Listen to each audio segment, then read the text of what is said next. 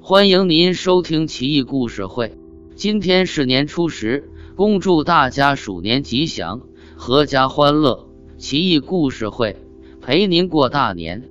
怪事奇闻录第一百六十四期：古代超人徐登是闽中（今福建泉州）人，擅长巫术。赵炳是东阳（今山东恩县）人，他也善用方术。并能使用古代乐方为人治病。就说越人喜巫术，乐巫所施的禁咒之术，即称乐方。当时是东汉末年，兵荒马乱，瘟疫肆虐。徐登和赵炳在义乌县东面的乌商溪初次见面，志趣相投，便共同约定一起以自己的方术济世救人。他们说道：“我们既然志同道合。”不妨把自己的能耐演示一下吧。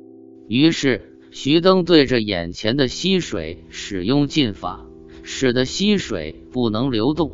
赵炳对枯树施用禁法，枯树马上长出了新芽。他们二人相视而笑，同行而去。徐登年龄比赵炳大，赵炳就把他当做师傅来对待。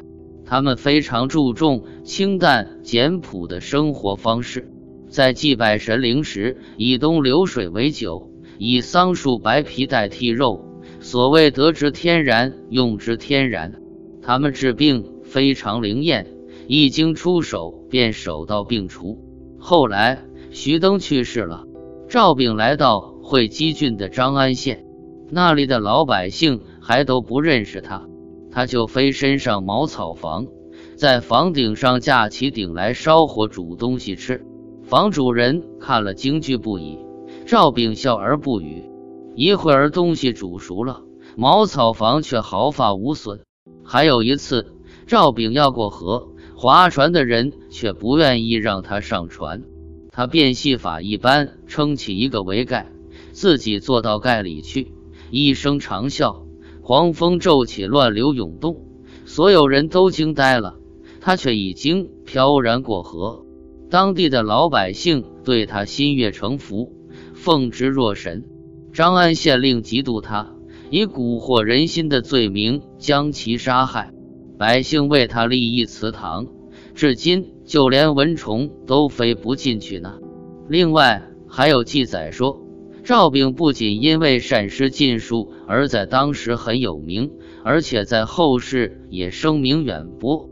近代的葛洪就说过：“赵炳进人时，人就站不起来；进老虎时，老虎就趴在地上低头闭目，任凭人们去捆绑，还能把大铁钉敲入木柱子一尺来深，再用禁术对着他吹口气。”铁钉就会像箭一样从柱子里射出来。